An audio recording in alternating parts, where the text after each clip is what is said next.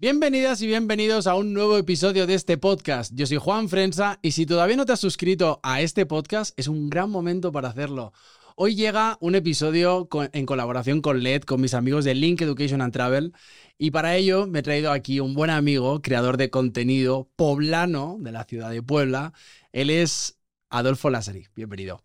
Hermano, es un placer para mí estar aquí después de que te conocí ahí en Canadá y que le decíamos a Manuel, bueno, que Manuel nos decía, necesito que hagan un podcast juntos y bueno, aquí estamos juntos haciendo la realidad. Gracias por la invitación. Es un placer. Al final se dio, la verdad estoy muy contento de que hayas venido. Sé que vienes desde Puebla hasta la Ciudad de México para grabar esto, lo cual me enorgullece que te hayas echado esas dos horitas y pico de camino. Con todo el gusto del mundo, amigo. Yo veo cómo vas creciendo, cómo va avanzando tu podcast y es un honor estar aquí contigo. Muchas gracias. Muchas gracias, hermano. Ahora estoy muy contento. Tenía muchas ganas de, de, hacer este episodio para contarle a la gente un poco de cómo fue nuestra experiencia en Canadá, en Toronto, que nos conocimos allí, que me parece que tenemos muchas cosas que contar y que a la gente le va a gustar. Así que si quieres saber un poquito de Canadá, de ahora vamos a hablar también de, qué hacer en Puebla, que es tu, negocio.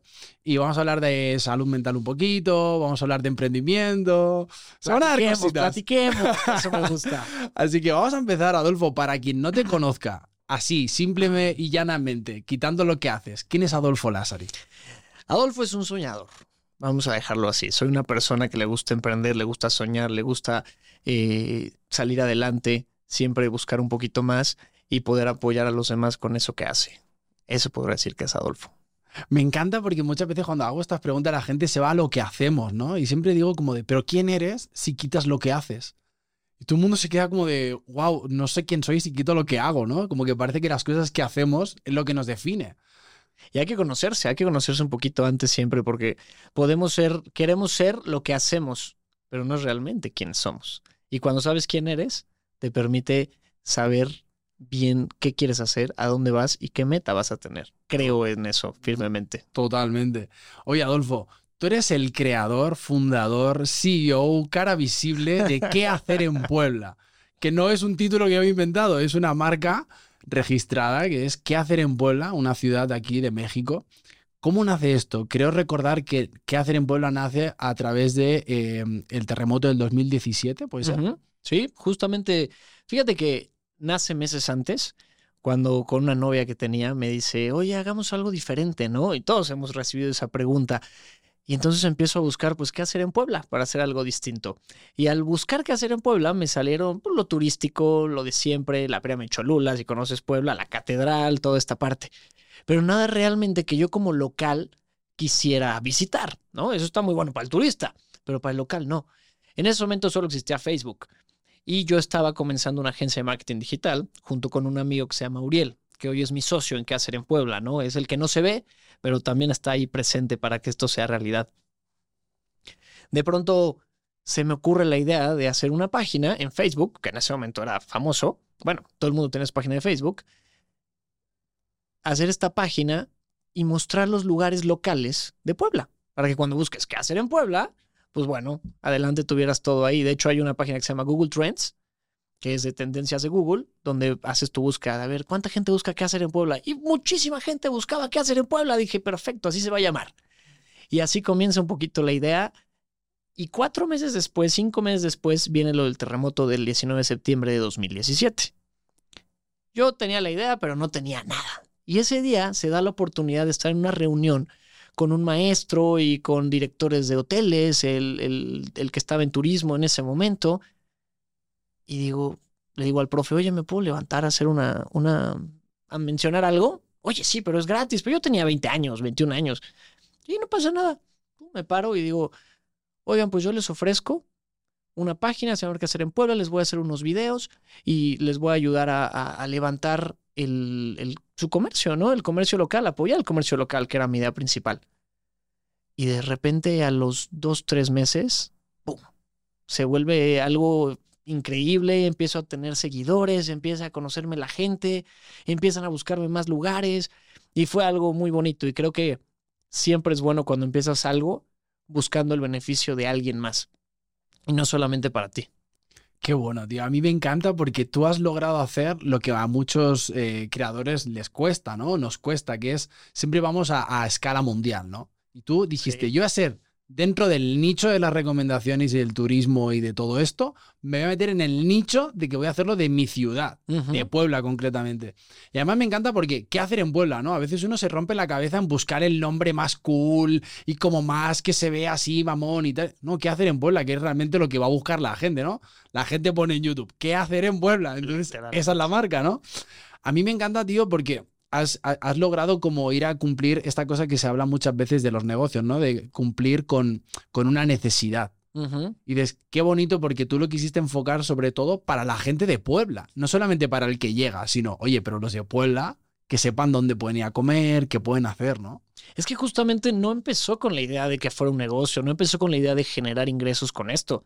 O sea, realmente empezó con el apoyar al comercio local y darle al poblano algo que necesitaba, porque estaban las búsquedas de qué hacer en Puebla, pero nadie te daba la respuesta que tú como local buscabas. Entonces, eso fue algo bastante bonito porque el hacerlo de esa manera fue haciendo que vaya creciendo, creciendo y cuando menos me di cuenta, ya podía hacer un negocio. Y ahora sí, había que hacerlo un modelo de negocio rentable, que ese también pues, es otra historia.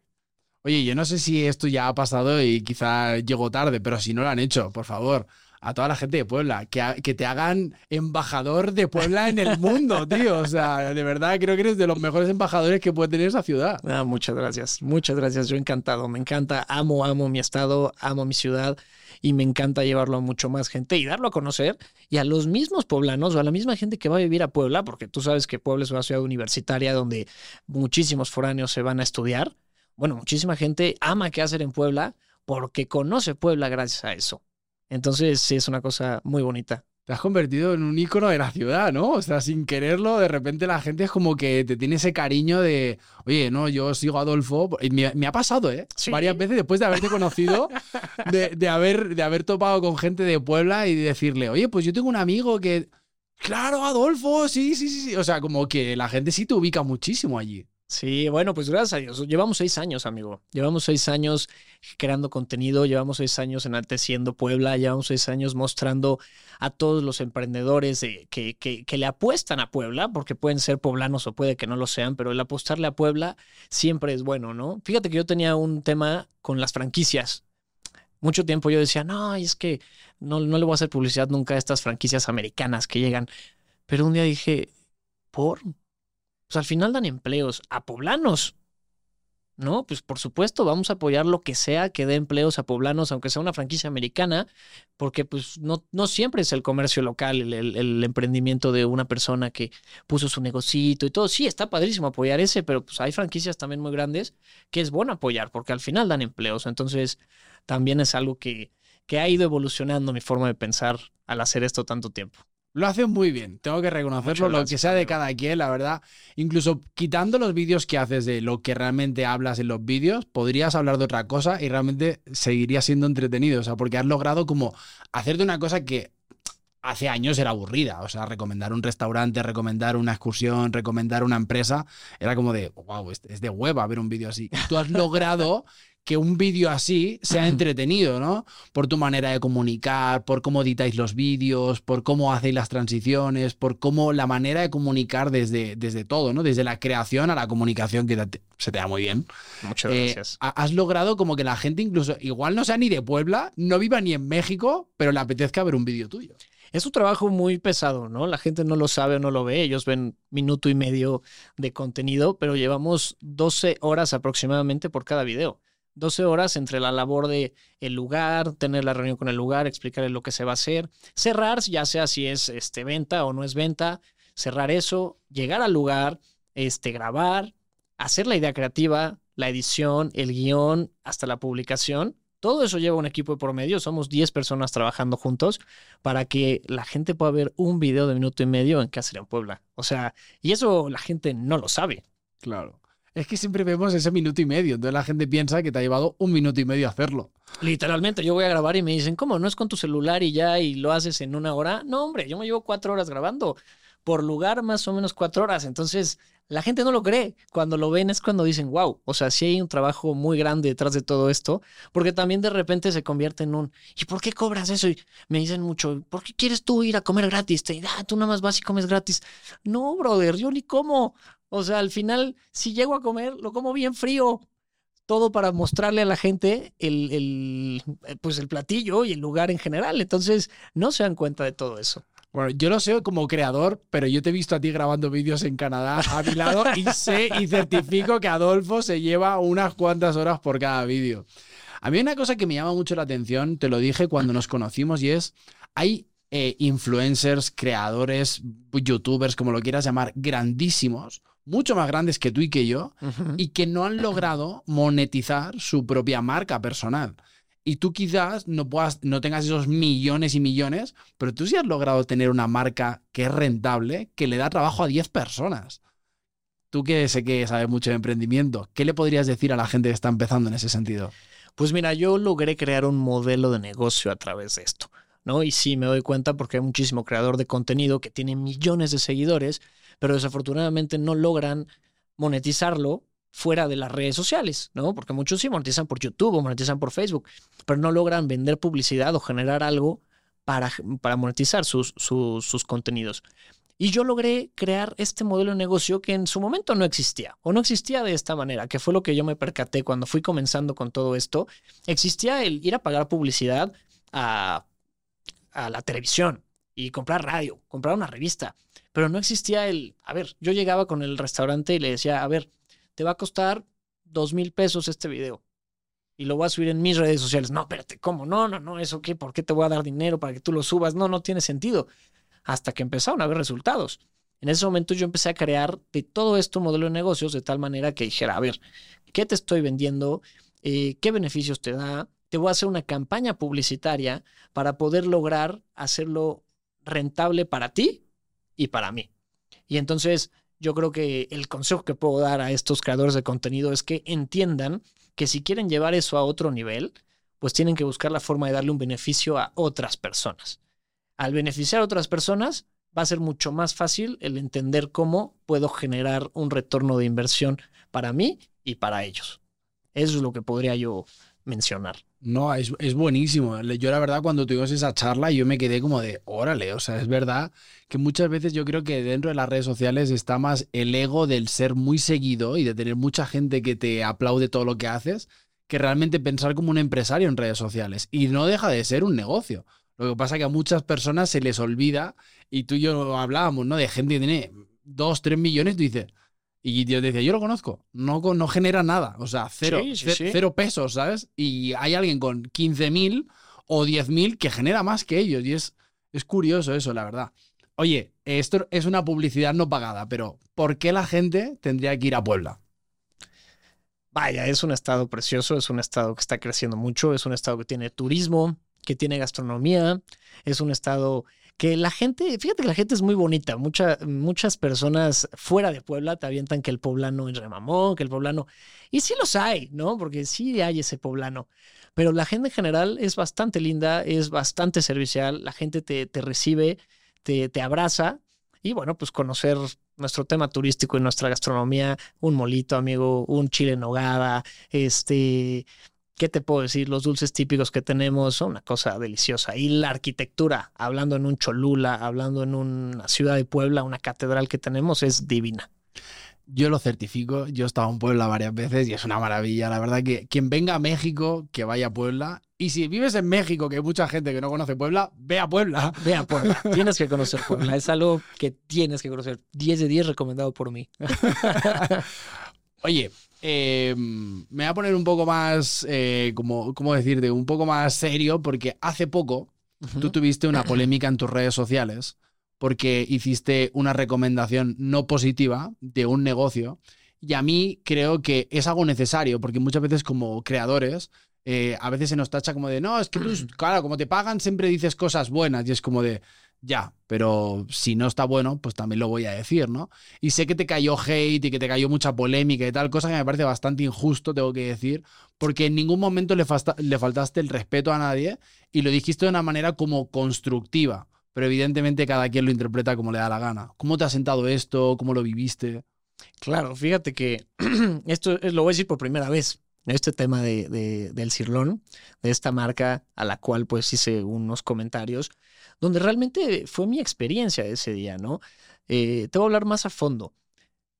dedicándome a recomendar lugares, el comentario que más recibo es, ¿por qué todo está bien? ¿Por qué nada está mal? ¿No? O sea, siempre hablas de esto está bonito, está delicioso, está riquísimo. ¿Por qué no sacas lo que está mal? Y yo creo que es porque hay que ser muy responsables. Cuando tienes el impacto que, que yo tengo en mi ciudad, tienes que ser muy responsable porque afectas a mucha gente. Si yo digo, ay, esta agua no me gustó o este platillo está feo, a veces no es que esté feo o no es que sea malo, es que a mí no me gustó o simplemente hay algo que mejorar y se puede hablar directamente con los dueños o con el, chef y decirle, oye, fíjate que hay que, esto siento que así, esto hay que cambiarle, esto ponle. Y así lo dejo. No es necesario decir, ah, vengan, este lugar no venga porque su mole no está tan rico. No, creo que no está bien y es un tema de responsabilidad. Ahora, tocando el tema de esta, de esta marca, esta franquicia tan grande, esto lleva a un contexto más amplio. Nosotros eh, trabajamos con ellos hace unos años, hace yo creo que como dos años, año y medio, en el cual hicimos video y todo estaba muy bien. Todo estaba muy bien, todo estaba rico y todo. De pronto empezamos a recibir muy malos comentarios. Estos malos comentarios fueron pasados a, franquicia, bueno, al, corporativo, perdón, como siempre lo hacemos. Cuando hay malos comentarios, se pasan al corporativo, se pasan al dueño, se pasan a los responsables y se les pide, porfa, tomen cartas en el asunto. Pasó. Me dicen, sí, ya fuimos, no sé qué, todo muy bien. Regresamos a probar. Perfecto. Sí, lo habían tomado cartas en el asunto. El gerente era buenísimo. La verdad es que lo que vivimos estuvo muy bien. Pasa el tiempo y seguimos viendo malos comentarios. Y se los volvemos a pasar. Decido bajar esos videos. Y un día, literal, un amigo me dice, oye, te invito a comer aquí a este lugar. Ah, pues vamos. Llegamos al lugar voy, me sirvo y todo feo. bueno, está bien. Voy, me vuelvo a servir otra vuelta con otro tipo de platillos. Horrible, brother. Oye, tráeme agüita. Olía horrible la agüita. Olía feo y sabía feo. O sea, como agua sucia. No, pues a ver, tráeme el de la otra agua. Horrible también, bro. O sea, yo no soy mamón en ese aspecto. O sea, yo soy muy de que, a ver, oye, gerente, vente o dueño, te, fíjate que esto está mal. Pero eso estuvo todo mal. Todo. Y en ese momento dije, no. Íbamos saliendo y nosotros le ponemos una etiqueta de qué hacer en Puebla te lo recomienda a todos los lugares a los que vamos. Dije, se la voy a quitar. Se la voy a quitar porque no es posible que esté tan mal y que yo esté diciendo que lo recomiendo. Al final es mi reputación, es la gente que cree en mí, que confía en mí y lo tengo que cuidar porque a eso nos debemos. Fui, quité la etiqueta y dije, voy a hacer un video de esto. No para quemar al lugar. Mi intención cero nunca fue, vamos a hacerle daño a este lugar completamente la intención, y lo puedes ver en el video, es platicar de, a ver, no fue buena mi experiencia y por favor, este, mejórenla. Y cuando mejoren aquí estaremos, no tengo ningún problema, pero no estuvo muy bien.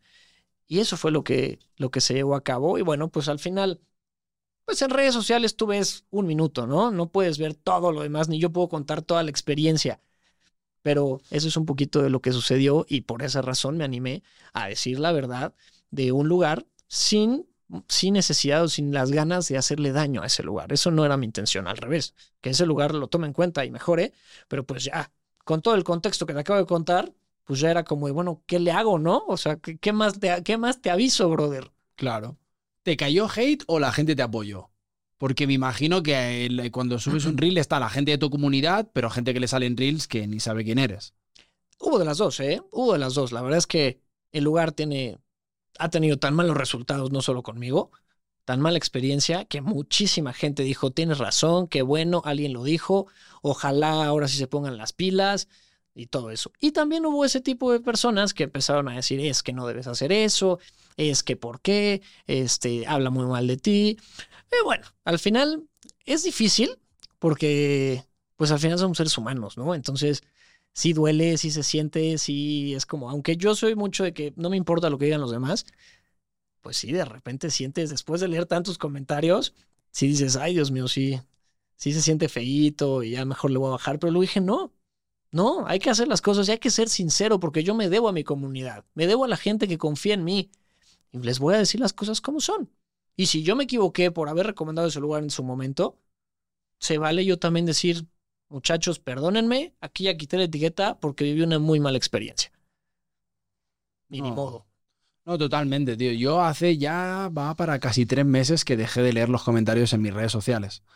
Porque tuve varios vídeos virales seguidos eh, meses atrás donde me cayó de todo. Bueno, malo, regular, eh, rozando ya el te lleva a un juicio, ¿sabes? O sea, decir, sí, sí, o sea, cosas que tú dices, pero ¿en serio eres capaz de decirme todo esto por un vídeo de crecimiento personal?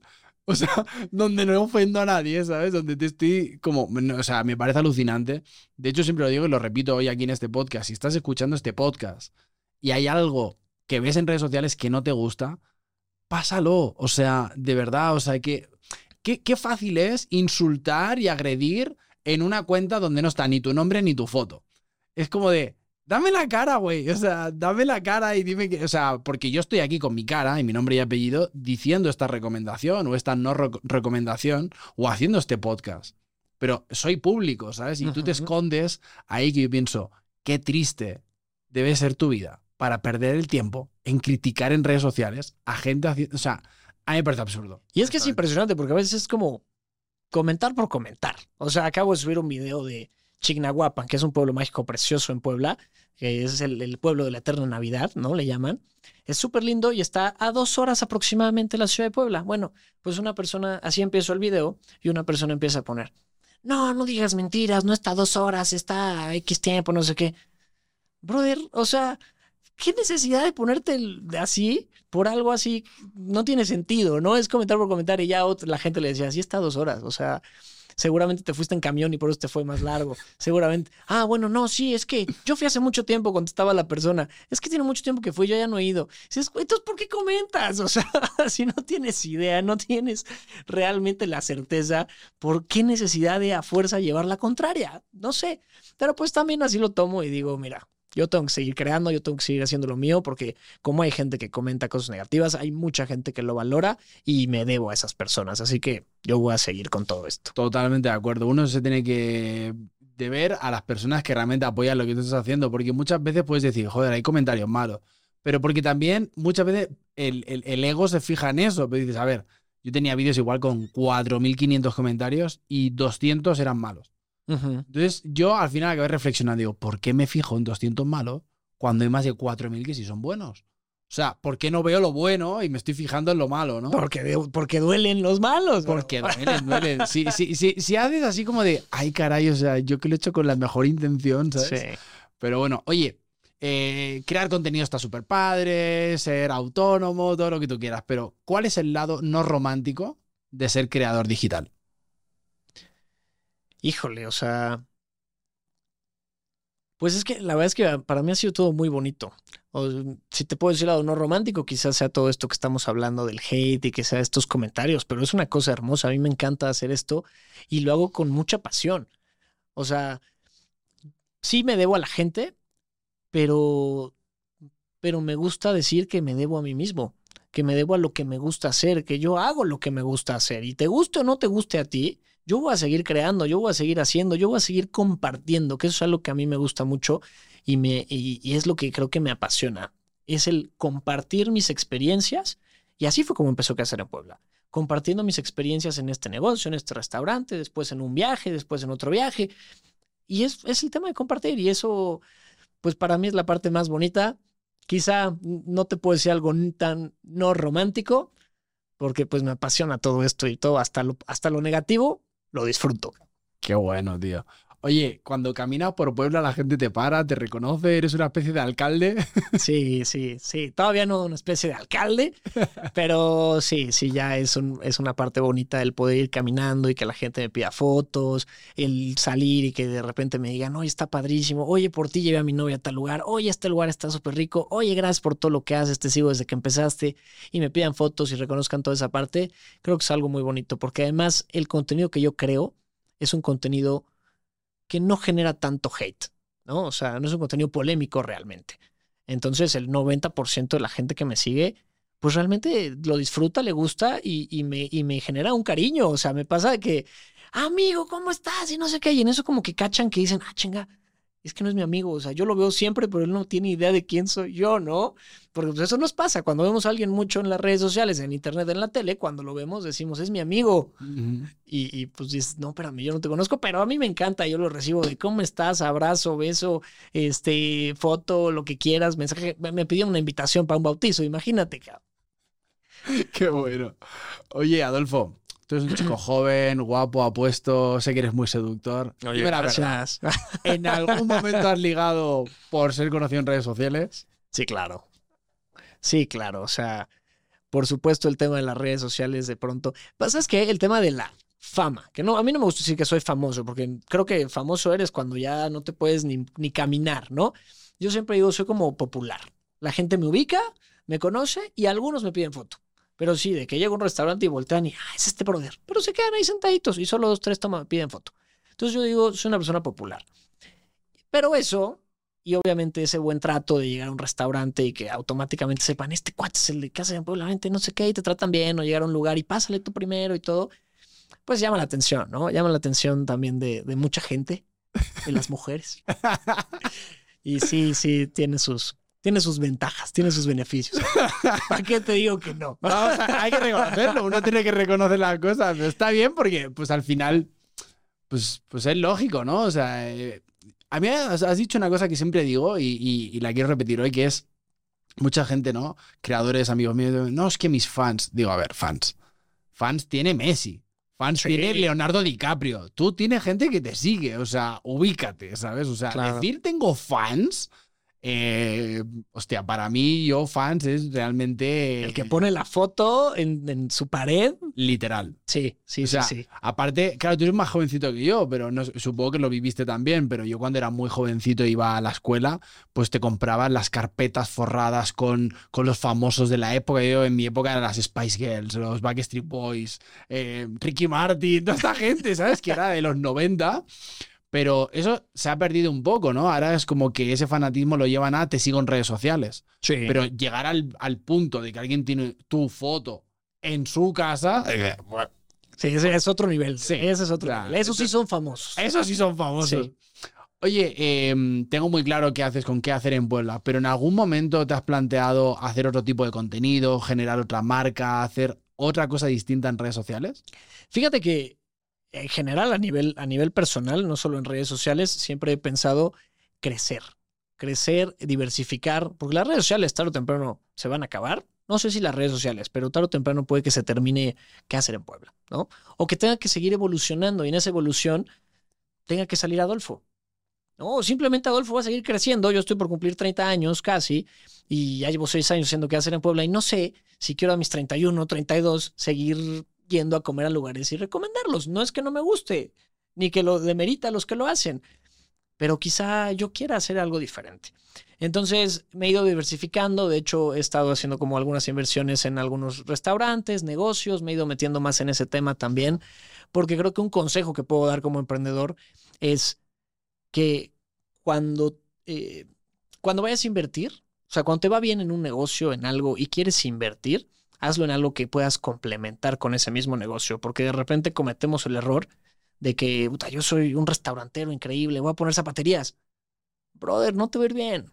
A pesar de que seas el mejor y tengas toda la lana, no conoces el business, no lo conoces, pero en mi caso, por ejemplo, que me dedico a hacer publicidad de negocios, el asociarme con restaurantes donde yo no opero, pues complementa cañón, porque yo puedo publicitar estos lugares, ¿no? Y el ejemplo perfecto, pues es Luisito Comunica, ¿no? Es la persona que, que, que nos llevó a decir, a ver, influencers, chavos, tranquilo, no tienen que tener sus propios negocios y estar sirviendo hot dogs, pero pueden buscar la persona que sí sabe de hot dogs y tú ser ese medio para que la gente lo conozca.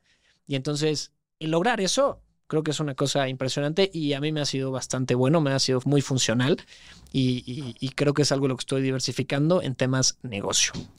En temas de contenido, como me decías de redes sociales, pues me interesa muchísimo el crecimiento a nivel nacional o a nivel mundial, si es posible, ¿no? Al final, sí está padrísimo ser muy conocido a nivel local y ser, tú hablas de alguien, de una figura en Puebla y probablemente yo salga en esas figuras de Puebla, como lo decías al principio.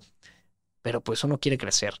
Entonces mi intención sí es empezar a crear contenido en otros países, en otros estados, y prueba de ello, pues fue, fue Canadá, ¿no? Que ahí fue donde nos conocimos, amigo. Totalmente. Oye, para cerrar esta sección de qué hacer en Puebla, has tocado el nombre por excelencia, ¿no? Luisito Comunica es como esa, esa persona aquí en México, incluso a nivel mundial. ¿Y es que sal- poblano? ¿Y es poblano? Sí. No mames, no sabía que Luisito Comunica era poblano. Ah, es poblano, es, es pues- paisano. Es paisano. Pues él, él, él hizo esto, ¿no? De, de- ha generado muchos negocios, eh, no solamente de comida, ¿no? Sino de pillofón, o sea, muchas cosas, tequila, creo también, varias cosas. Sí. Eh, y entonces yo te iba justo a preguntar, ¿no? Que, o sea, igual llega el momento donde si tú montaras un restaurante, toda esa comunidad iría a un restaurante tuyo o a un negocio local tuyo, por ejemplo, en Puebla, ¿no? Sin ir más lejos. Sí, justo era lo que te comentaba. Ahorita tengo dos restaurantes. Tengo una que se llama La Pizca, es un negocio de, de desayunos, y uno que se llama Crepería de Barrio. Son dos negocios que, que tengo. Y bueno, pues es muy bonito porque justamente le decir a la gente, vénganse aquí, ven a la pizca y poder ir también de repente los domingos y pararme y a saludar a la gente que fue a comer. No, yo vine por ti, qué padre, qué rico está.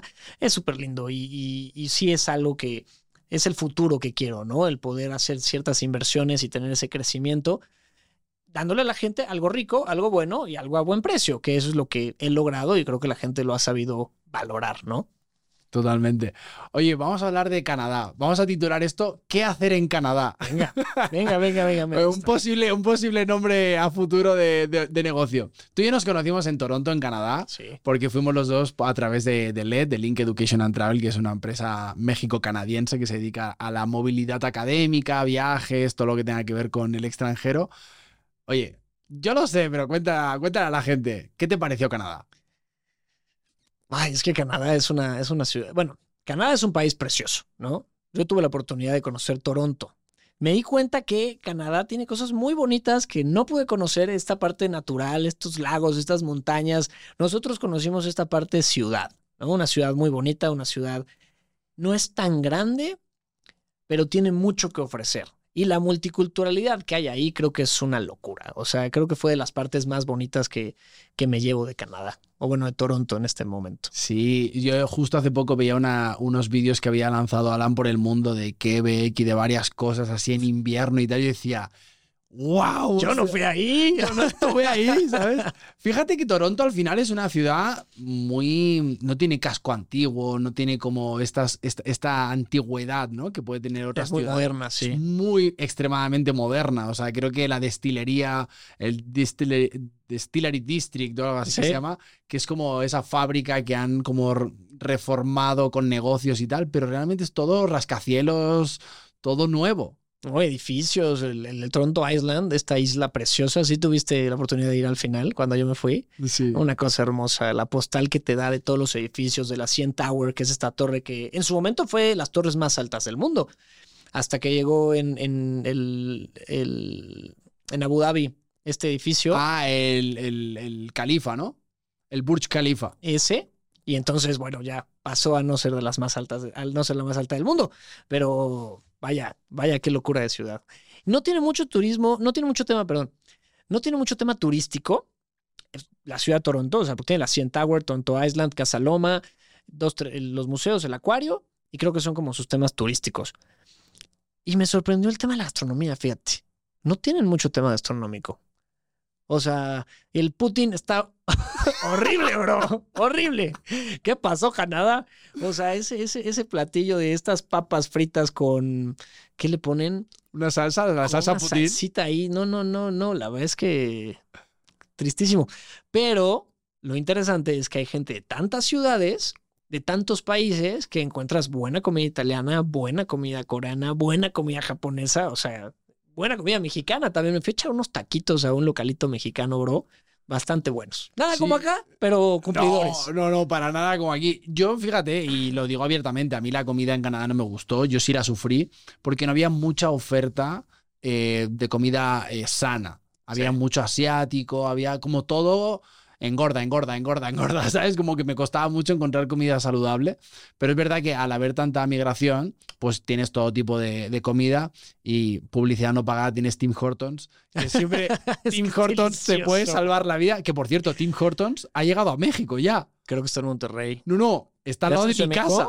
Está al lado de mi casa, en la esquina, un montón Qué Tim Hortons. envidia, brother. Yo me amé esa madre, ahí desayuné, comí, o sea, sí, fue una de mis compras más. Llegué a mi tarjeta, llega mi tarjeta de crédito y Tim Hortons, Tim Hortons, Tim Hortons, Tim Hortons, bro. Sí, hice el mayor de- gasto ahí. De hecho, nuestro amigo Manuel Camacho es un fan de Tim Hortons. Manuel, sé que estará haciendo este podcast. No he visto una persona que ame más Tim Hortons que Manuel Camacho. Ahí queda. Oye, hablando de Manuel, eh, los dos fuimos a través de LED. Sí. ¿Qué tal tu experiencia? Sé que tú fuiste a través de la oficina de Puebla, LED Sí. Puebla.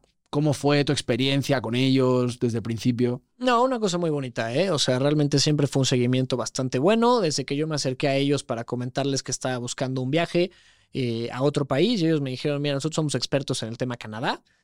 Vente, vente con nosotros. Me dieron toda la asesoría. Me senté con esta chava, se llama Pamela.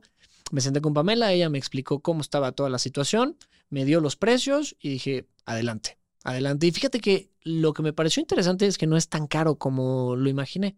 O sea, más o menos un mes en Canadá te sale en 40 mil pesos, pero ya con el tema de, el homestay, que es el que donde te vas a quedar, que fue ahí donde nos conocimos, que nos quedamos en casa de Manuel, el homestay, eh, un poco de transporte, eh, desayuno, el tema de los estudios, ¿no? Porque yo en especial fui a estudiar a esta universidad que se llama ILAC, que es una universidad muy importante en el tema de, de- inglés, de, idiomas, allá en Canadá.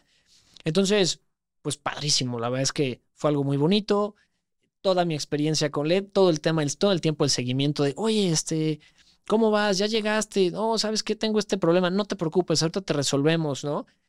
Un problema que me resolvieron y que qué bueno que tuve una agencia y por eso muchas veces digo, qué bueno que lo hagas con agencia, es que yo llego a Ciudad de México al aeropuerto y quiero cambiar mi- mis pesos por, dólares canadienses, ¿no? Y de repente me dicen, no, pues es que no hay dólares canadienses. No, pues ya no hay dólares canadienses. Y yo, ¿cómo que ya no hay dólares canadienses? No manches. Y estaban ahí, lo estaban vendiendo como en 13 pesos el dólar canadiense. Bueno, pues yo iba, yo iba a hacer escala en Cancún para luego ir a Canadá. Bueno, a Toronto. Bueno, pues llego a Cancún y quiero ahí hacer mi cambio también. Y me, y me empiezan a querer enjaretar los dólares canadienses como en 18, 19 pesos. De 13 a 19, bro. No, hombre, que le hablo a la agencia y le digo, oye, ¿qué onda me está pasando esto? Me dijeron, mira, tranquilo, ni vas a necesitar. ¿Llevas tarjeta? Sí. Pues ni vas a necesitar dólares, vas a ver. Bueno, está bien. Y si no, nosotros te ayudamos ahí en Canadá a que te cambien a precio. Vale. Bueno, me fui a Canadá y mi consejo es, no cambien por dólares canadienses. Con la tarjeta la hacen, no necesitas efectivo.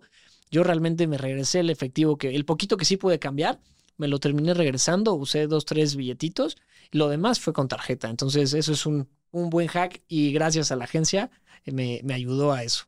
Total. Bueno, yo, yo una cosa que me sorprendió, que lo dije hace poco, fue que los, los músicos en la calle tienen para pagarles con tarjeta la propina y la hacías tap con, la con, o con tu propia tarjeta digital en el teléfono y ahí ponía 5 dólares, 10 dólares, 15 dólares. Llegaba la gente, le dejaba la propina y decía, esto es, es primer mundo. Primer mundo, güey. Sí, sí, sí, Fuerte, sí, sí. Oye, ¿cómo fue? eh, tú y yo nos conocimos en, en- en la casa de Manuel, pero ¿cómo fue tu experiencia viviendo en un homestay en Canadá, en Toronto? Pues digo, de entrada, siempre es como complicado llegar a una casa que no es tuya, ¿no? El sentir que estás con una familia que ya tiene ciertos hábitos, que ya tiene ciertas, este, pues, eh, pues su día a día, ¿no? Y de pronto tú llegar a decir, híjole, me puedo bañar, puedo salir al baño, este, puta, yo duermo en chones, entonces me tengo que poner pijama para bajar al baño porque el baño no está en el cuarto. Pero creo que la familia que nos tocó en específico fue bastante linda, nos acogió mu- mucho. Y, y entonces terminó siendo una muy bonita experiencia, ¿no? Con este tema de, de la ropita que, que te ayudaban a lavar, que este es tu baño, que hace esto, que hace el otro, que te permitían ciertos horarios. Entonces, a mí en lo personal me gustó mucho esta experiencia del homestay. Tuve también eh, compañeras con experiencias un poco negativas en el tema del homestay, porque me decían, no, es que me tocó una finlandesa que no me deja llegar después de las nueve de la noche, este, me deja que solo bañarme así, solo en la mañana, solo en la noche o así. Bueno, pues no sé, creo que es importante también por eso hacerlo con una buena agencia, porque yo le decía a esta chava, oye, pues dile a tu agencia que te cambien de lugar o que hablen con tu, con tu homestay, que le digan a la señora finlandesa, porque además esta chava no sabía inglés, bro, esta chava fue a aprender. Di- dile que, que te hagan un cambio, o que por favor, no sé, te deje llegar más tarde, que ya no tienes 15 años. Y es algo que sí hace la, la, la empresa LED o la empresa con la que nosotros nos fuimos, sí, sí hace esta parte y eso se los agradezco muchísimo. No lo necesité, pero me di cuenta que es una de las ventajas también para irte con, con una buena agencia. No, totalmente. Yo para mí la experiencia del homestay, yo soy muy especial. Yo soy más de que prefiero estar en un hotel y tal, pero los primeros dos días me dijeron, oye, te va a recibir allí la persona encargada en Canadá, en su casa y tal. Y yo, bueno, órale. Y me dijeron, oye, tú pasas esta noche y mañana si no, te llevamos al hotel. Y luego fue como de, o sea, estoy en Canadá, al otro lado del mundo, y de repente poder estar, sentirme en casa, en familia, fue como súper bonito, ¿no? De repente allí ver a los niños pequeños y esa cosa de reunirte para desayunar y cenar, y fue como Esa de, cosa. oye, sí, porque para mí como algo, yo estoy acostumbrado a vivir solo y con mi chica, Sí, ¿no? claro. Y de repente fue como de, oye, yo creo que me quedo. ¿Sabes? Como voy a vivir la experiencia de lo que es realmente vivir. Una familia. Sí, y fue bonito, la verdad, me, me encantó. Y aparte, vivíamos en una urbanización así como típica de película de Hollywood, con toda la entrada así con el jardín. El camión amarillo que lleva a los niños en las mañanas. Güey, yo estaba encantado cada mañana que yo me paraba a caminar para agarrar mi camión y voltear a eso. Decía, wow, qué bonito, estoy en una película. Sí, una, una belleza, una belleza. Oye, el, el transporte eh, muy bien. O sea, es verdad que nosotros vivíamos como, no estábamos en el downtown, pero en, en así rápido, bien, limpio, seguro. Podías llegar a cualquier lugar de la ciudad. Es verdad que es una ciudad grande cuando te metes en el transporte público, pero a mí me gustó mucho. También hay que mencionar eso. Toronto es esta ciudad como donde la gente es en- está en el centro, la gente trabaja, la gente estudia, la gente va a los temas turísticos, pero ahí realmente vivir es muy, muy caro.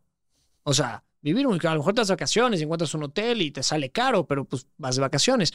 Pero en un tema como lo que nosotros hicimos, o, en mi caso que fue ir a estudiar inglés, pues no te costea quedarte un mes ahí. Entonces, alrededor de Toronto están estas que le llaman ciudades dormitorio y que es parte donde estábamos nosotros, ¿no? Que nosotros salíamos con este transporte que nos llevaba a la parte donde, donde estaba nuestra casa y ahí podíamos, sí, estábamos a una hora de Toronto. Bueno, yo a mi escuela me hacía hora y media, brother. O sea, sí estaba lejecitos, pero era muy rápido.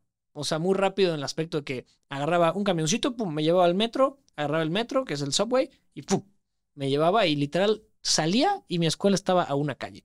Entonces, el transporte este, público allá es una, una tremenda chulada. Yo no estaba acostumbrado porque pues aquí en México yo me muevo en, coche particular y dije, eso al, principio fue como un pequeño miedo de, híjole, voy a tomar el camión y eso, pero cuando te das cuenta de la belleza y la chulada que es, dices, "Pff, ojalá hubiera de esto en, en, en, en mi pueblita hermosa.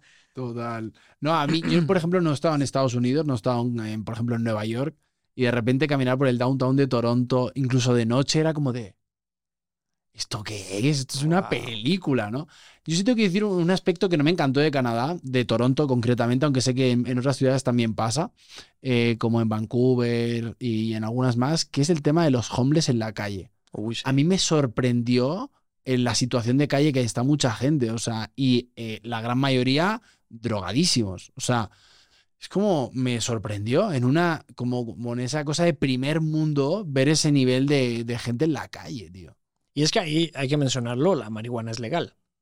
Entonces, más allá empiezan con la marihuana muchos y seguramente se meten mucho más cosas, que entonces los ves ahí en los parques, eh, sí al homeless, pero además ves al homeless drogadísimo.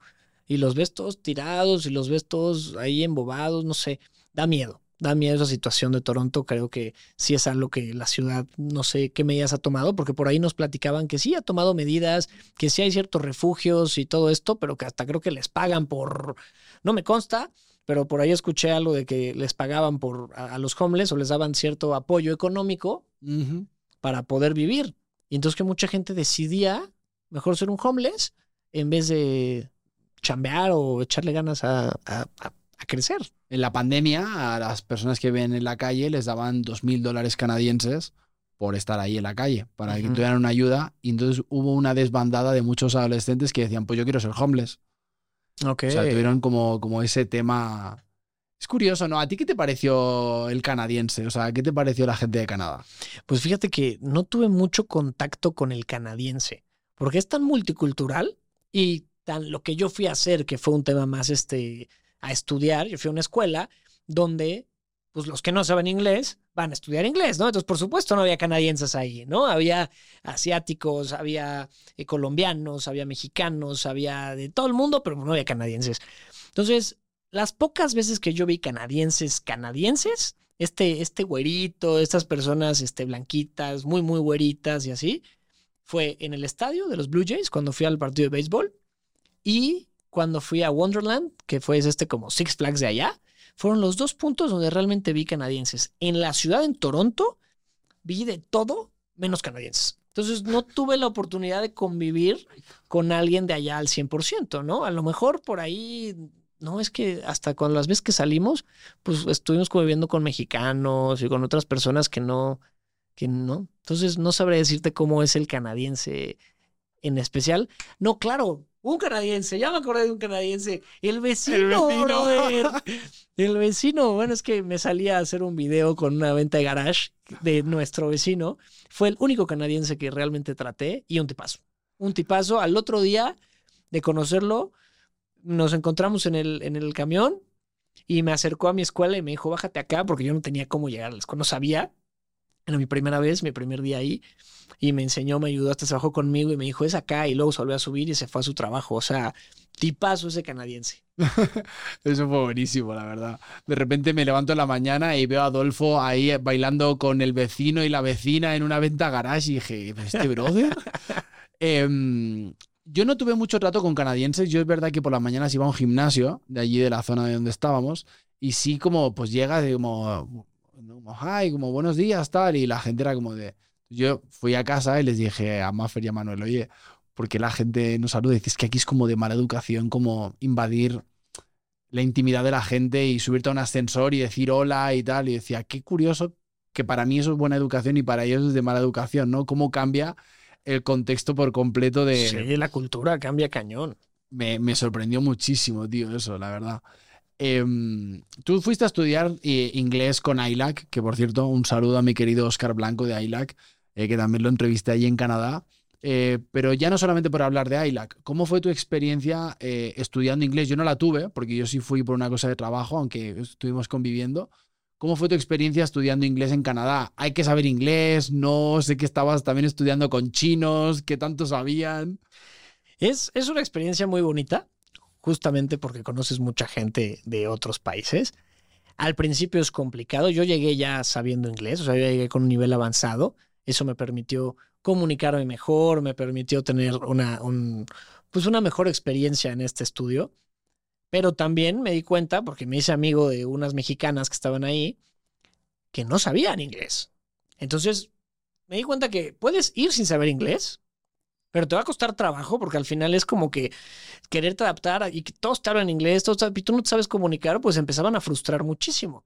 Pero ahorita yo las veo en Instagram, veo sus historias y veo que ya, ya están como peces en el agua, ya están sus historias medio en inglés, o sea, dices, wow, o sea, cómo han avanzado en, en tan pocos meses, cómo han avanzado su inglés. Entonces creo que es muy rápido tu aprendizaje gracias a que tu contexto, todos hablan inglés. Y obviamente se complica un poco, pero es muy bueno el hablar inglés con otras personas que no hablan inglés. ¿A qué me refiero? Por ejemplo, el hablar con unos chinos, el hablar con japoneses, el hablar con ese tipo de personas que su pronunciación es muy diferente a la nuestra. Era, era difícil, pero empiezas a también entrenar tu oído. Por ejemplo, yo tuve una situación con una chavita que creo que era de Japón y no es cierto, era china. Y me decía, eh, Puk, Puk, Puk. Estábamos hablando, estábamos en una conversación y nos quedamos en una palabra que era Puk. Y yo, ¿Puk? ¿Qué es Puk, bro? A ver, no, no, otra vez. Y entonces ya le digo, a ver, escríbemelo. Y, me, ya me escribe book, del libro, book, con, con B. Y yo, no, es book, no, Puk. Se pronuncia así. Ah, no, pero, pero pues es que ellas, ellos, los chinos, los japoneses, no utilizan muchos sonidos que nosotros sí. Entonces les complica más. Pero entonces vas entrenando el oído para decir, ah, ok, quiso decir, ah, que el Puk, ah, es book, va. Y pues, eso es lo complicado, pero pues al final, con, con los meses, te va dando mucha experiencia de poderte comunicar con quien sea. Total. A mí una cosa que me puso muy triste en Toronto, tengo que reconocerlo, fue que en la puerta de muchos Tim Hortons a primera hora de la mañana había muchas personas hispanohablantes, sobre todo de Latinoamérica, mm, esperando a que llegaran camionetas para llevárselos a trabajar ilegalmente. Y un día salí del gimnasio eh, yo con, ¿no? Como sintiendo una gratitud brutal por estar en Canadá, con las condiciones de ir a trabajar y tal, y salgo del gimnasio, veo un Tim Hortons y habían como, no te quiero exagerar, si 120, 140 eh, latinos esperando para ir a trabajar ilegalmente sin papeles, y brother, me eché a llorar, pero no sabes cómo, fue como de... Ah, o sea, fue un dolor de decir, eso sigue pasando, ¿sabes? Y hay que tocar ese tema, amigo, porque cuando hablamos de Canadá, por lo menos en, mi círculo, en las, en las personas que yo conozco, he escuchado mucho el irte a vivir a Canadá, porque te da mejores oportunidades, porque te va a ir muy bien. Este sueño canadiense, donde es más limitante de lo que creemos. ¿no? O sea, nosotros que tuvimos la oportunidad de estar allá, nos dimos cuenta que las oportunidades que hay para los mexicanos no son como las imaginamos. No es que no pueda un mexicano vivir bien en Canadá, pero creemos que es como este sueño americano de, ah, ya llegué a Estados Unidos, ya me puse a, trabajar en esto, ya empecé a ganar en dólares y, ya, le mando dinero a mi familia, yo ya vivo muy bien, ¿no?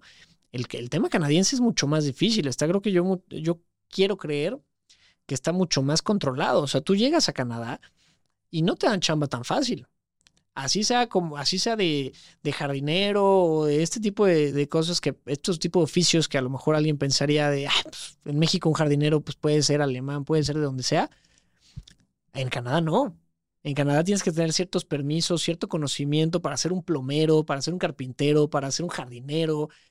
Y, cobran muy bien, pero tuvieron que tener ciertos estudios. No es así como que ya llegué voy a cortarle su pasto, señora. No, así no funciona. Y empiezan desde abajo y tienen que saber inglés. Entonces, eso es importante mencionarlo porque muchos creen que me voy a ir a Canadá y ya, me voy a ser millonario. No es tan fácil por lo que yo vi. No, no es tan fácil y, siempre a mí me gusta hablar del buen viajar, ¿no? Y, el buen migrar de alguna manera.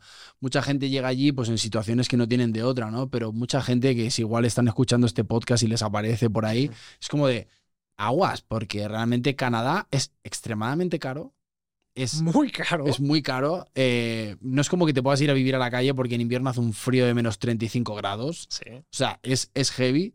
Y yo me sorprendí en Canadá brutalmente con el tema de que 15% eh, de propina obligatorio más el 13% de tasas que te lo cobran aparte. Y decía, o sea, sobre el precio estoy pagando un 28% extra. Ya si te quieres poner generoso es más, ¿no? Pero dices, ¿what? O sea, una dona ya no vale dos dólares, o sea, súmale mucho más, ¿no? Y es como, creo que hay que tener cuidado porque a mí una de las cosas que me encanta de Leti, no es por publicitarlos, pero es que en Canadá tienen a, Oscar, Oscar Burillo, que es asesor migratorio, certificado, o sea, realmente una persona que está metido en todo eso, y, que te hagan bien los papeles para ir a Canadá. Es, es la clave de que te vaya bien o no, porque mucha gente que en Canadá son como muy son muy cabrones para eso. Entonces, como de repente te saltes un proceso o quieras adelantar o a un atajo lo que sea, ya valió. Ya no, te dan la, residencia nunca.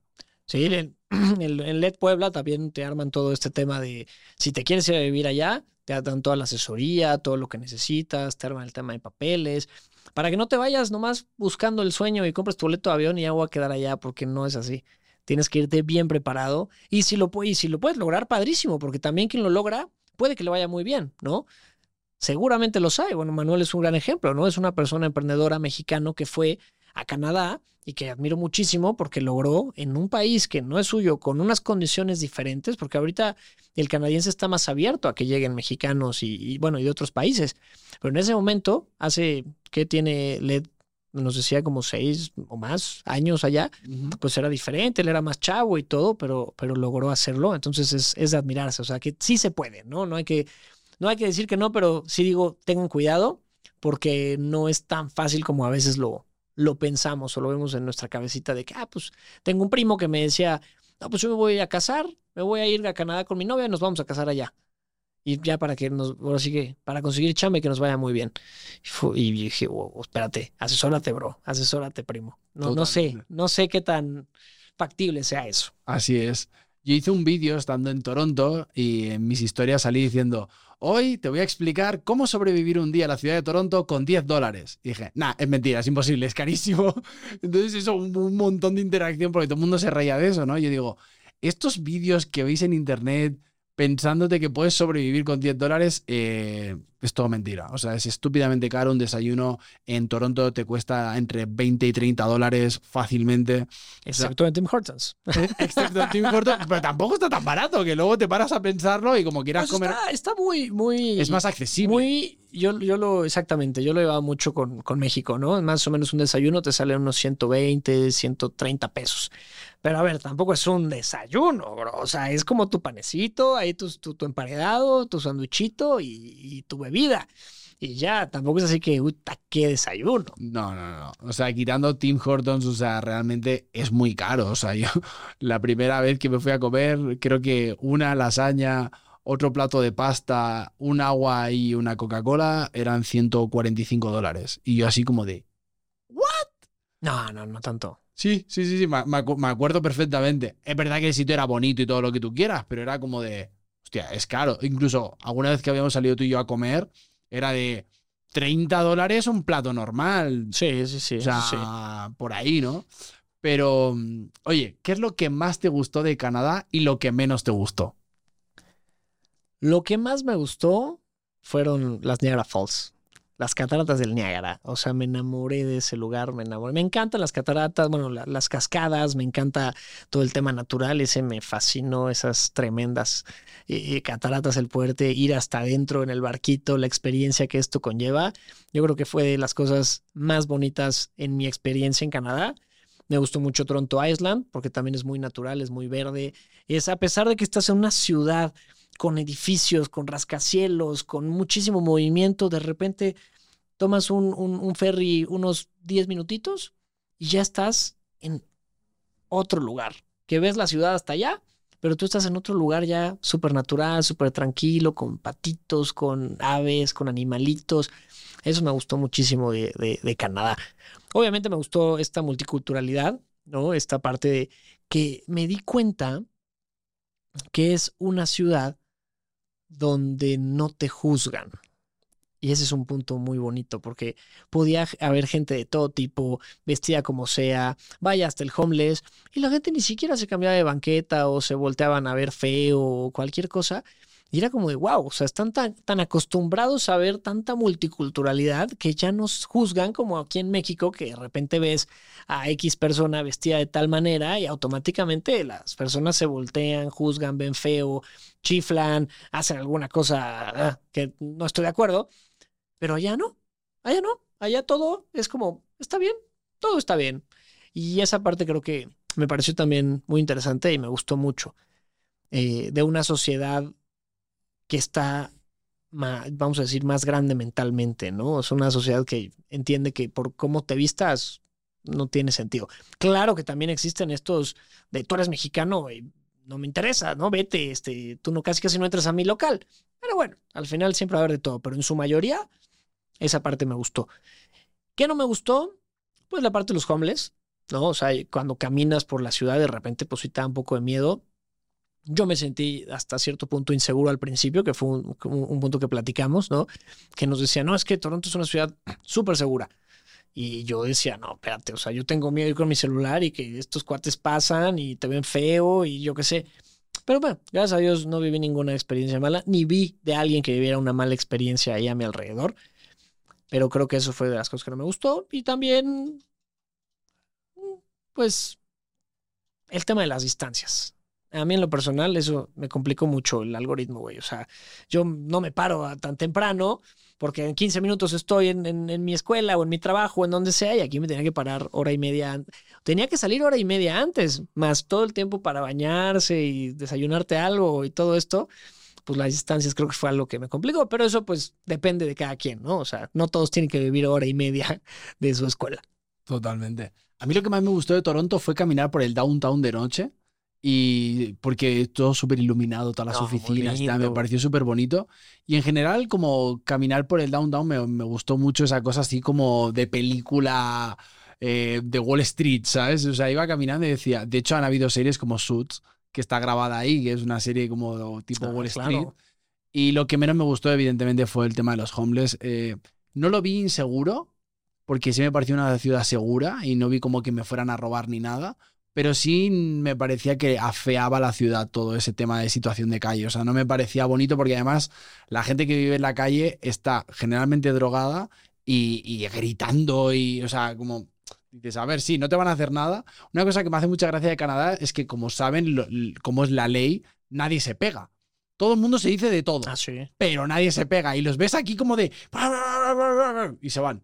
Y ¿sabes? se van. Y dices, híjole, México... Ya se hubieran agarrado madrazos. me hubieran pegado, güey. Oye, a ver, yo tengo una pregunta. Tú fuiste, tú estando en Canadá, y pues sin saber inglés. ¿Cómo fue esa experiencia de estar en un lugar donde la gente habla inglés? Digo, hay de todos los idiomas, porque también había mucho mexicano. Pero ¿cómo fue tu experiencia? Pues uno se siente, yo creo que más inseguro, no sé. Sí, o sea, yo tengo un inglés de haber viajado, pero no, no tengo un inglés así. Yo sueno, con todo el respeto de la palabra que voy a decir, es porque es algo negativo para mí, pero yo sueno muy indio. Sueno como un hindú hablando inglés. Es verdad que hay hindús que hablan muy bien, pero generalmente yo he estado en India y no hablan muy bien, ¿no? Tienen un acento como raro. Por eso me entiendo también con hindús, porque tienen el mismo acento que yo, ¿sabes? Eh, que por cierto hay muchísima migración eh, de India, ¿no? En, en Canadá. Para mí en algún momento sí me incomodó porque a veces no les entendía. Hablan muy rápido y, hablan ahí con un slang muy... ¿No? Como dices, ¿cómo? ¿Cómo ha dicho esto? Eh, a mí, por ejemplo, hay palabras que cambian, ¿no? O sea, pues yo de repente cuando preguntaba por un, por un baño decía como, where is the toilet? Where is the bathroom? ¿No? Y me decían, no, aquí es washroom. Y yo, ¿cómo? ¿Por qué? ¿Sabes? Entonces como hay palabras que cambian. Uno piensa que sabe mucho inglés hasta que realmente llegas a un sitio como Toronto y te das cuenta de que no tienes ni puta idea de inglés. O sea, realmente en el, en, el, en el hablar con tanta gente, ¿no? No se me hizo tan difícil por la cantidad de migración que hay en Toronto. Pero evidentemente cuando me he ido a, yo sé, a Londres o hablo con canadienses o tal, sí a momentos es un poco frustrante porque sé que me entienden en el contexto, pero hay matices que se pierden. Como que te gustaría que entendieran ciertos matices de lo que estás diciendo, ¿no? Pero, hombre, yo recomiendo a la gente que sí, que sí vaya y si puede que estudie. Yo no pude estudiar porque yo fui a trabajar, a dar una conferencia, un taller y tal, y yo estaba en otra, ¿no? Pero, pero fue gracioso, o sea, la gente hacía como por querer entender. O sea, no vi como que el canadiense se pusiera mamón así de no hago esfuerzo por entenderte, cosa que, por ejemplo, en Inglaterra sí me ha pasado, ¿no? De, ah, ¿no hablas inglés? Bueno, ya, la chingada, ¿sabes? Y es como de, brother, o sea, y luego, Sí, sí, sí. luego vienes a España o a México y entonces pretendes que sí te hablemos en inglés. Yo por eso iba a sonar muy feo y me da igual si me cae hate, pero yo sí me da mucha rabia que cuando voy a un país eh, que se habla inglés, tienes que hablar inglés, pero cuando esa gente que habla inglés viene a un país como México, España o Latinoamérica, te obligan a hablar en inglés. Y es como de, no, ahora estás en México, aquí se habla español, ¿sabes? Es como de, yo siempre he hecho el esfuerzo. Yo he estado en Tailandia, he estado en Nepal y siempre me aprendo como palabras, frases, como porque sé que gusta, ¿no? Que es bonito que llegar, sé, a una tienda en Tailandia y decir, Kopunka, sabe indicar, como esas palabras que como gracias, hola, no sé, esa- hacer un mínimo de esfuerzo, ¿sabes? Yo hice mi mejor esfuerzo y siempre hablo, ha- hago mi mejor esfuerzo para hablar en inglés. Pero evidentemente es una, una cosa que me tengo que poner y, y esto es una cosa que también depende de mí, o sea, uno tiene que saber inglés porque evidentemente hoy el mundo es en inglés. Sí. Entonces te tienes que poner, ¿sabes? No es como que defienda de no hables en inglés nunca. Y... No, no, no. Es una asignatura pendiente. Pero sí creo que es súper importante, la verdad. Tú y yo vivimos una cosa súper curiosa en Toronto y es que nos tocó el Mexican Day, el Día de la Ah, Independencia. claro. ¿Cómo viviste el Día de la Independencia? Sé que lo vivimos juntos en una plaza ahí en, en Philip. en- ¿Cómo se llama? En Philip Nathan Square o algo así se llama, como la, la, la plaza como principal, por así decirlo, de ahí de Toronto, y montaron un show impresionante. Sí, bueno, es que ver, ver paisanos. A ver, el mexicano se caracteriza por ser una persona cálida, una persona muy también nacionalista, ¿no? Entonces, el voltear a ver paisanos ahí y decir, "Ah, este mexicana, este mexicano, y todos, ¡eh, viva México! Y todos viviéndolo a, a flor de piel, creo que es más bonito.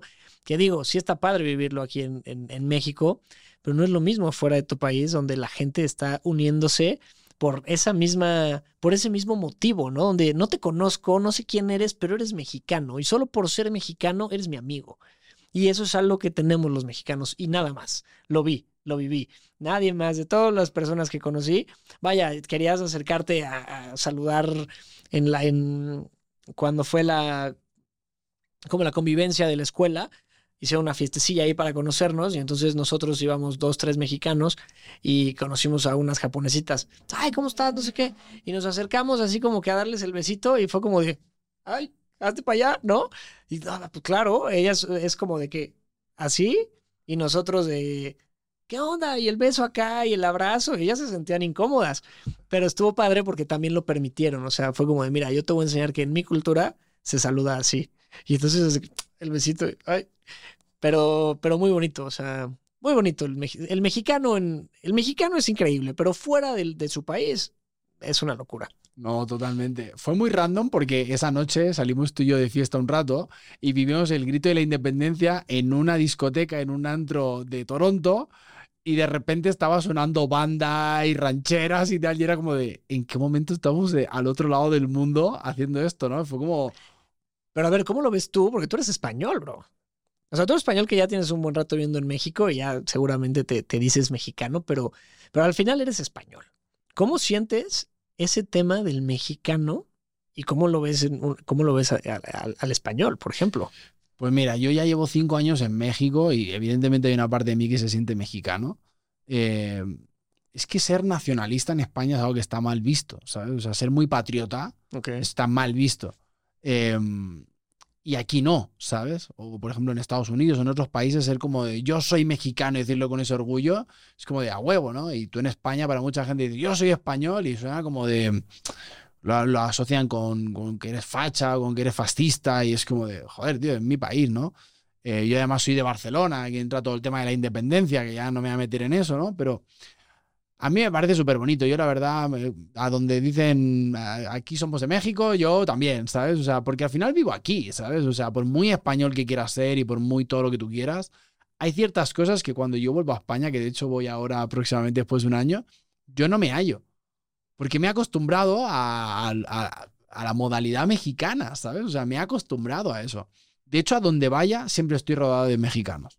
O sea, me fui a Canadá y estabas tú, estaba Alan, estaba Vicky, Manuel, Maffer, o sea, toda la casa eran mexicanos, ¿sabes? Entonces, yo siempre lo he dicho, o sea, el mexicano es una persona que te abre las puertas de su casa, te sienta al frente de la mesa, te trata como si fueras uno más. Y eso es una cosa que el español también lo hace, pero no abunda tanto, ¿sabes? Y sentirte con esa calidez no tiene precio. Yo creo que en general la gente en Latinoamérica es muy, muy acogedora. Pero el mexicano enseguida, ¿no? Como, ¿qué pedo? ¿Y dónde eres? Y como enseguida te dices, ay, de aquí soy, ¿sabes? Sí, sí, sí. Y yo el día de la independencia, allí que estábamos comiendo enchiladas en, en mitad de... No, cochinita, me acuerdo que estuve comiendo cochinita allí en, en, la, en la, plaza de, esta de Toronto y lo disfruté muchísimo. O sea, me encanta, ¿no? Porque al final, pues es mi, es mi país. O sea, pese a que le pese, vivo aquí, pago mis impuestos aquí y aquí hago mi vida, ¿no? Entonces a mí me, me maravilla eso. Oye, ya no tengo nada más que decirte de Canadá. No sé si quieras decir algo más de Canadá antes de pasar esto. Dense la oportunidad de conocer. Y por ahí tengo un amigo que hizo un videito donde dice que cuando sales de tu país, por cada, cada tres meses, son años de, de crecimiento como persona, de crecimiento emocional, de crecimiento profesional y, y, y de madurez. Entonces creo que es algo muy bonito. Aquí mi amigo Juan es el que hizo ese video. Que, que salgas, que salgas de tu ciudad, que salgas de tu país, que, que, te atrevas a conocer gente y que te atrevas a salir de tu zona de confort, sea en lo que sea, ¿no? En este caso es Canadá, pero simplemente salir de tu zona de confort en hacer otra cosa que estás acostumbrado a hacer, es creo que el consejo que puedo dar en este, en este momento. Oye, oye, antes de cerrar, te voy a aprovechar que te tengo aquí te dedicas a hacer lo que haces. En un minuto, que todas las recomendaciones de Canadá. De que Blue Jays, esto, come esto, hace esto, ver a Tower. ¿Qué recomiendas a la gente? En un minuto, ¿qué le recomiendas a la gente de ver de Toronto? De Toronto. Llegar a Toronto es importante que de primera instancia vayas a la CN Tower, porque es esta torre que tienes que se ve una vista impresionante. Hazlo más o menos a las 5 de la tarde, sube, porque ya te puedes quedar todo el tiempo que quieras allá arriba y vas a poder ver de día toda la ciudad, vas a poder ver el atardecer desde ahí y vas a poder verla de noche. Entonces te quedas ahí unas tres horitas, llegas a las cinco, viene el atardecer y luego este, de todo de noche. Después vayan a Toronto Island, es obligadísimo. De ahí vayan a Casa Loma, también es una cosa muy bonita, es una casa muy linda, donde se han filmado muchísimas películas. Entonces, al final del recorrido vas a poder ver todos los artistas y te vas a volver loco cuando veas, no manches, que aquí estuvo Salma Hayek grabando, entre muchos más. Eh, vayan a ver un partido de béisbol, como este los Blue Jays. Eh, Wonderland no es obligado, Wonderland no es obligado, es como un Six Flags, pero pues tienen la oportunidad, háganlo. Y no está en Toronto exactamente, pero pues las cataratas del Niágara, si ya estás por ahí, no están lejos y puedes comprar un, un ticket que te va a llevar a esa zona sin problema. Entonces, háganlo también. Eso son como mis recomendaciones en cuanto a comida. Prueben el Putin porque tienen que hacerlo, porque ya están allá. Pero pues dejen sus comentarios si les gusta o no. Y, y gastronómicamente no puedo decirles más que vayan a Tim Hortons. Recomendado por Adolfo Lazo. ¿Qué hacer en Puebla? Buenísimo, hermano. Oye, eh, sé que, te, que, lo sabes, pero al final con todos los eh, invitados siempre hablo dos, tres preguntas sobre salud mental. Y te quería hacer la primera pregunta clásica, que es, ¿cómo cuidas tu salud mental? Pues mira, yo en general soy una persona muy positiva. He aprendido a ver la vida de forma positiva. Siempre la vida tiene muchas perspectivas. Y he aprendido que en esas, en, esa, en esas perspectivas vas a poder voltear a ver la negativa o la positiva. Todo lo que te sucede, todo, todo para bien o para mal, tiene un lado positivo. A veces es muy difícil de ver, pero cuando logras verlo, caminas mucho mejor y te sientes mucho más cómodo y más tranquilo. Entonces, esa es una parte de mi vida y para esto lo muevo mucho con algo que aprendí de un gran amigo que se llama Kervin León, que es el algoritmo de la vida es perfecto. O sea, todo lo que te pase tiene una razón mayor y viene por algo mucho mejor. Así choques, así tengas un accidente, así te sucedan cosas demasiado malas que parecían en ese momento terribles, cuando sabes canalizar, le sacas un lado impresionantemente bueno y cuánta gente no hemos visto que de ciertas situaciones que podrían ser que dices, no, yo me hubiera ido abajo, ¡pum! Le sacan todo el provecho y se convierten en unas personas impresionantes, ¿no? Entonces creo que es una parte importante para mí de, cuidar mi salud mental y trabajar mucho mi inteligencia emocional. Wow. ¿En algún momento tú has sufrido estrés, ansiedad o depresión? Fíjate que no, no he tenido esos, no, he llegado hasta, ese punto, hasta decir, no, pues eso fue una depresión o un estrés muy grande, ¿no? El estrés básico del día a día, por laboral, ¿no? No, pues es que tengo que pagar ciertas nóminas o no se está vendiendo esto, eso tiene este, este conflicto, pero también soy de la idea de que todo tiene solución. Todo. Todo. Entonces, cuando llego a un punto donde estoy estresado, donde digo, carajo, me está pasando esto, esto, esto, esto, me siento, respiro, trato como de meditar un poquito y entender que, a ver, todo se va a solucionar. Y pienso, ¿qué es lo peor que me puede pasar? Sí, esto. Y cuando te das cuenta de lo peor que te puede pasar, es como, pues no es tan malo, ¿no? O sea, puedo perder este cliente bueno, no pasa nada, pierdo el cliente y voy y hago más. No, pues voy a tener que devolver este dinero. Pues bueno, no pasa nada, ni modo, lo devuelves y sigues adelante. Entonces cuando te das cuenta de eso dices, ah, brother, no pasa nada, vamos a darle cara y entonces le das cara a la situación y lo peor que habías pensado ni siquiera se acerca la realidad. Cuando te das cuenta de la realidad es completamente diferente a lo peor que habías pensado, siempre es muchísimo mejor. Entonces, esa es mi forma como de llevar estos temas de, estrés o estos problemas que de repente te presenta la vida, más en el tema laboral, ¿no? Que es cuando más sentimos este, esta situación. Eh, yo lo llevo así. Qué bueno, tío. Oye, quedan dos preguntas, dos preguntas clásicas de cierre. La última te la voy a hacer yo, pero la que le sigue, la siguiente, la que viene ahora, es una pregunta que tú me puedes hacer a mí. Ok. Así que decide qué pregunta vas a hacer porque estoy dispuesto a responderla. ok. ¿Ah, ya? Sí, ah, pensé que era la primero tú y luego yo. Ok. Em, bueno, yo creo que te. Con, con, lo poco que te conozco, tú eres un. Tú eres un español en México. Es una persona que vino de otro país y que está buscando con podcast, con trabajo, en actuación, salir adelante. ¿Qué es lo que más te ha costado trabajo como español en México? Adaptarme. O sea, México está hecho para los mexicanos, no para los españoles. no para los argentinos, no para los chinos. Todos los países están hechos y diseñados para las personas que nacen en ese país y viven en ese país. Evidentemente llegas de un continente como Europa a, ¿no? a América, a Latinoamérica, donde de repente todo es distinto, la seguridad cambia, el idioma no es el mismo, por mucho que la gente se ría con esto, pero no hablamos el mismo idioma, porque todas las expresiones cambian, palabras que tú las usas de una manera, aquí se usan de otra. Me he peleado mucho contra México, eh, pero al final siempre digo que México ha sido mi mejor maestro, porque me ha puesto en todos los contextos, Adolfo, literal. O sea, México puede ser muy culero, mucho. O sea, puede ser muy cabrón. Pero cuando te abraza, te abraza como nadie. O sea, yo creo que esta tierra hay que llegar con mucho respeto. A todos los países a los que uno viaja tiene que llegar con respeto y humildad, ¿no? Evidentemente, pues los españoles, desgraciadamente, tenemos una historia que llevamos eh, en los hombros cuando llegamos a México, ¿no? Pero fíjate que no me he encontrado con eso. Sí, alguno que otro me habrá dicho algo en redes sociales o en alguna reunión y tal, pero todo lo contrario, ¿sabes? Siempre me he encontrado como esa humildad de qué bueno que seas español y es como de, híjole, no sé cómo hubiera sido al revés, sabiendo el carácter de los españoles, de recibir a un mexicano si nos hubieran conquistado, ¿no?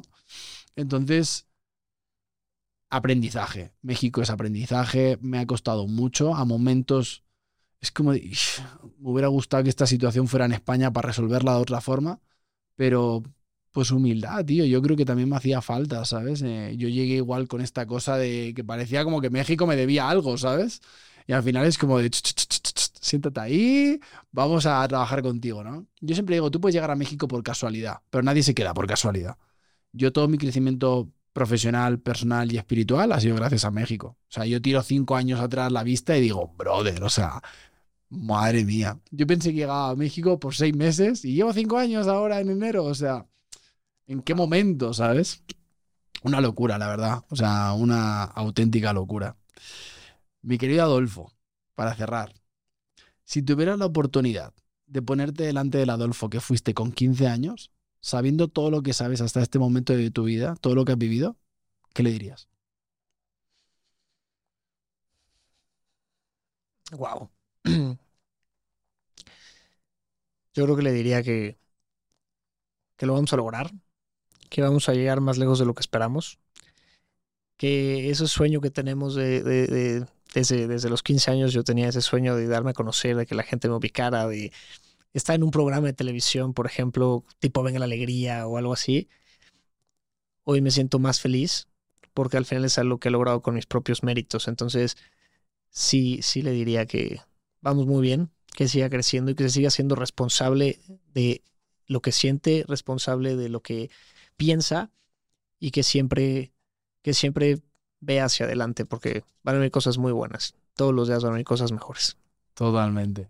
Mi querido Adolfo, muchas gracias, tío. Me lo he pasado muy bien. Yo también. Me ha encantado poder lograr esto que en algún momento dijimos que haríamos.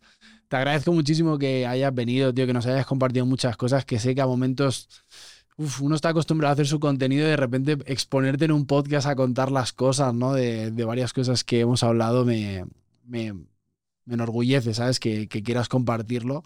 Te deseo mucho éxito con qué hacer en Puebla y que sigas siendo ese embajador que lleva por bandera la ciudad de Puebla allá donde vaya. lo puedo decir que yo estaba en Canadá con este señor y siempre es como, yo soy de Puebla. Y si no sabes dónde está Puebla, yo te voy a explicar en qué lugar del mapa está Puebla. La verdad que, es una maravilla ver gente como apasionada con lo que hace y comprometida. No hagas caso a las cosas malas que lleguen porque lo estás haciendo muy bien, de verdad. Sé que son seis años de mucho trabajo y pues al final uno también tiene que recibir ese, tío, pues que lleguen las cosas, ¿no? Que llegue el reconocimiento, que llegue también el dinero, que puedas dar trabajo a 10 personas como le estás dando a, a qué hacer en Puebla, ¿no? Que están trabajando contigo un saludo a toda la gente de qué hacer en Puebla y a toda la gente de Puebla en general eh, y a la gente que esté en Toronto si nos está escuchando también. Ha sido un placer, hermano, de verdad. Te doy las gracias.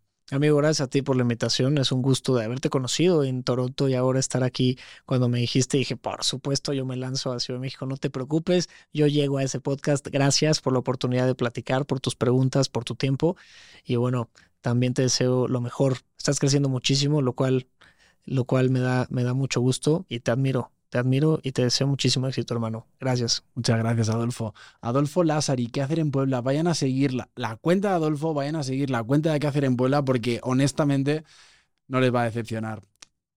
Eh, a todas las personas que están escuchando este episodio, ya me da la risa. Está aquí todo, mi, todo, todo el equipo esperando a que acabemos porque se quieren ir a comer, pero para todas las personas que están escuchando este podcast, eh, ya sea en YouTube, Spotify, Apple Podcast, donde sea que lo estés escuchando, suscríbete a esa plataforma porque así podrá seguir llegando gente como Adolfo y quién sabe, igual que vuelva Adolfo también en otro momento. Yo soy Juan Frenza, ha sido un placer y nos vemos próximamente. Bye.